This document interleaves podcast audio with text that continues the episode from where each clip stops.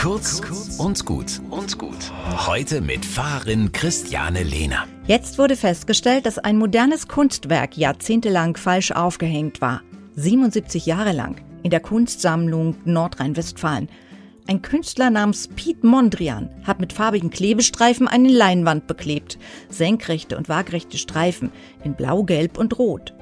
Ja, da gibt's kein eindeutiges oben und unten. Und dann gibt's ja auch noch Künstler, die genau das wollen, dass die Personen auf dem Kopf stehen. Bei Baselitz muss das so sein. Das macht es wirklich kompliziert. Und ich denke darüber nach, dass ich mir lieber nie zu sicher sein sollte, ob das, was ich ganz sicher für richtig halte, tatsächlich richtig ist. Ich glaube, es ist gut, immer eine gewisse Skepsis gegenüber der eigenen Wahrnehmung zu haben.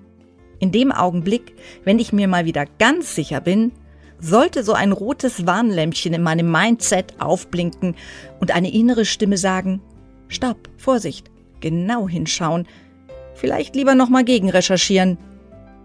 Interessant übrigens, der Mondrian bleibt trotzdem so, wie er seit langem hängt, nämlich falsch herum.